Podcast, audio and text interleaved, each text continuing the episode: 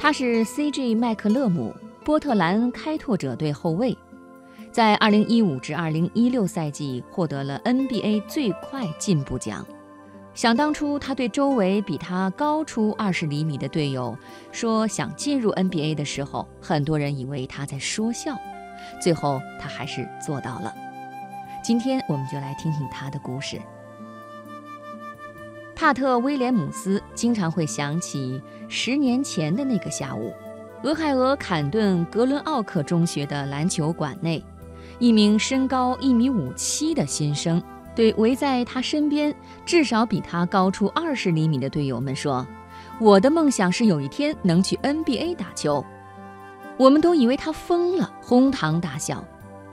威廉姆斯说：“当时他是格伦奥克中学篮球队的一员，现场的每一个人都比他出色，还有身高超过二百一十厘米的科斯塔库夫斯。高中毕业以后进了俄亥俄州立大学。”后来又进入 NBA，但是没有人敢公开说自己能打 NBA。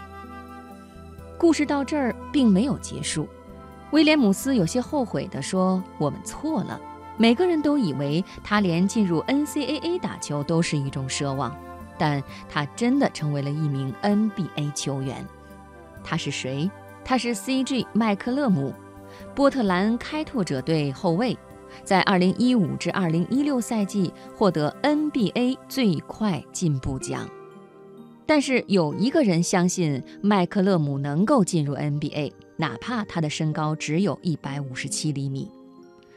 格伦奥克篮球队教练杰克·格雷诺兹曾经不止一次地告诉他的球员：“你们不能忽视麦克勒姆的天赋。”2005 年夏天。格雷诺兹第一次看到麦克勒姆打球，当时他和身边的几位教练谈到了这个孩子，但是他听到的都是否定之词。很多人觉得他太矮了，也许他能够长到一百七十厘米；也有人认为他不会成为一名好球员，要想克服身高的劣势，他应该打组织后卫。但是他非常喜欢投篮。与这些教练不同。格雷诺兹认为麦克勒姆有非常光明的前景。他说：“麦克勒姆只是没有长大，同样的年龄，他看起来要比其他人小很多。但是我对他的训练态度和斗志更有兴趣。我也相信他能长高。也许他到十七岁或者十八岁的时候，会让所有的人刮目相看。”格雷诺兹对麦克勒姆的信心，在很大程度上来源于麦克勒姆的家人。麦克勒姆的父亲埃里克身高超过一米八五，而麦克勒姆的母亲凯西身高也超过了一米七五。父亲说，麦克勒姆读高中一年级的时候，身高只有一百五十七厘米，很多球探都忽视了他，他们根本就不知道他有出色的体育基因。于是格雷诺兹力排众议，将麦克勒姆招入格伦奥克篮球队。这对于麦克勒姆来说是动力，也是压力。在篮球场上，没有人会因为麦克勒姆太矮而让着他。无论是在中学联赛还是在业余比赛的时候，他都会成为对方的靶子。尤其在防守端，很多身高远远超过他的人会直接在他的面前投篮。他说：“这对我造成一定的困扰，但是我不能责怪别人，所以我必须在其他的方面想想办法。”麦克勒姆说：“他不断地钻研进攻，又在防守端使出浑身解数，利用速度切断对方的传球，哪怕无法阻挡对方的投篮，他也会尽力摆出防守的姿态。这也许起不到什么效果，但是他说他想告诉场上的每一个人。”他的存在是有意义的，他不会成为球队的累赘。尽管最开始只是替补，但是麦克勒姆逐渐赢得格雷诺兹的信任，出场时间逐渐增加。包括威廉姆斯在内的诸多格伦奥克中学的队友都对格雷诺兹的偏心不满。威廉姆斯说：“看起来他只会投三分球，在防守端总是漏人，而且不愿意传球。”但是教练对他总是很宽容。几个星期以后，威廉姆斯承认教练的偏心有充分的理由。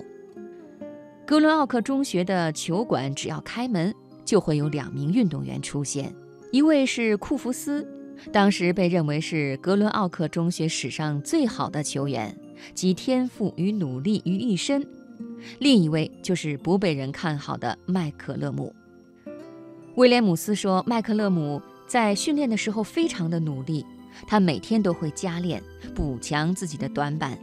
如果某一天我们防住他进球，那么第二天他就会研究出克制我们的办法。只剩下最后一个问题了：麦克勒姆到底能长多高？2006至2007赛季，麦克勒姆读高二，身高长了13厘米，达到了170厘米。读高三的时候，他的身高又长了十厘米，已经达到一百八十厘米。对于一名组织后卫来说，读高中时身高达到一百八十厘米已经是足够了。但是要打得分后卫，他仍然是一个矮个子。他不愿意放弃进攻的欲望，也不愿意屈从于身高去打组织后卫。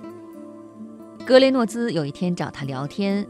说：“如果你肯打组织后卫，我可以让你首发；但是你要继续打得分后卫，我只能让你替补了。”麦克勒姆没有任何犹豫，说：“教练，我不会改变自己的打法。”凯西非常清楚儿子的性格，倔强而坚韧。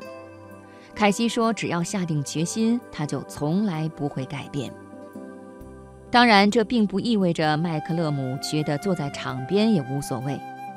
他说：“我能够感觉自己有多饥渴，如果有可能，我想待在场上一分钟也不休息。”这也成为格伦奥克中学的一个遗憾。就在麦克勒姆的高二赛季，他们拥有两名未来的 NBA 球员，却只进入俄亥俄州高中联赛的四强，无缘冠军。格雷诺兹说：“我经常会想，如果麦克勒姆当时打组织后卫，我们会不会取得更好的成绩？但是最终我还是否定了这个念头，让他走自己的路吧。而我们只需要等待他慢慢成长。没有人知道麦克勒姆的压力很大，一方面他坚持自我，这意味着他没有充分的表现机会。”另一方面，他不知道自己在高中毕业前到底能长多高，而这关系到他能否拿到一份大学奖学金。大部分天赋出众的球员在高三甚至于高二的时候就能够得到大学的青睐，提前签下入学合约。而麦克勒姆进入高中的最后一年的时候，仍然无人问津。麦克勒姆说：“我能理解这一切。”因为身高不够，我很少去打业余联赛，又不是校队的首发，没有几个人能看到我的天赋。理解并不意味着接受。麦克勒姆说：“我每天都会祈祷，希望自己在高中毕业之前身高能达到一百八十五厘米以上。最早我满足于成为一名稳定的射手，但这不够，因为身高我很容易被人限制。”于是我开始寻找其他的进攻方式，也会每天刻苦地提高自己的进攻技巧。身高的劣势让麦克勒姆不停地开发他的武器库：远距离三分球、突破上篮、背后运球甩开对手后的急停跳投。威廉姆斯形容他在训练场上就是一个进攻万花筒，你能看到的、想到的得分方式，他都试过，而且都能成功。在进入高中最后一个赛季前的夏天，为了能够获得大学篮球名校的青睐，麦克勒姆马不停蹄地去了好几个地方打比赛，其中包括 NBA 球星勒布朗·詹姆斯、克里斯·保罗等人组织的训练营。以及杜克大学组织的小型赛事，很多大学球探都是第一次看到他，但是因为他亮相的时间太晚，只是两三天的接触，无法让那些球探下定决心。夏天悄然过去，麦克勒姆仍然没有得到大学提供的奖学金。他说：“我从来没有失望过，成功从来不是一蹴而就的事情。”在我的规划中，这只是第一步。可能有些教练看到了我的表现，但是他们还需要观察。留给他的只有高中最后一个赛季了，而他也交出了一份完美的答案。作为格伦奥克中学篮球队的核心，他每场平均轰下二十九点三分，以一己之力将球队带入俄亥俄州四强，被评为二零零八至二零零九赛季俄亥俄州最佳高中球员。就在获奖前两个星期。里海大学篮球队教练布雷特·里德给他打了一个电话：“你愿意为我们打球吗？”里海大学算不上篮球名校，在2009年之前，里海大学篮球队只进了三次 NCAA 淘汰赛，也没有培养过在 NBA 扬名立方的球员。但是布雷特·里德是最了解麦克勒姆的大学教练，他说。他并不高大，也不强壮，但是他拥有完美的篮球技巧。他对比赛的理解让我印象深刻。麦克勒姆同意了，他说：“我们都知道，如果去杜克大学，进入 NBA 的可能性更大一点。但是到了最后，决定你未来的仍然是你自己。”在高中毕业典礼上，麦克勒姆再一次告诉他的队友和教练。我会进入 NBA 打球的。这一次，他没有听到笑声。格雷诺兹说：“麦克勒姆用四年的努力告诉我们，他说到做到。”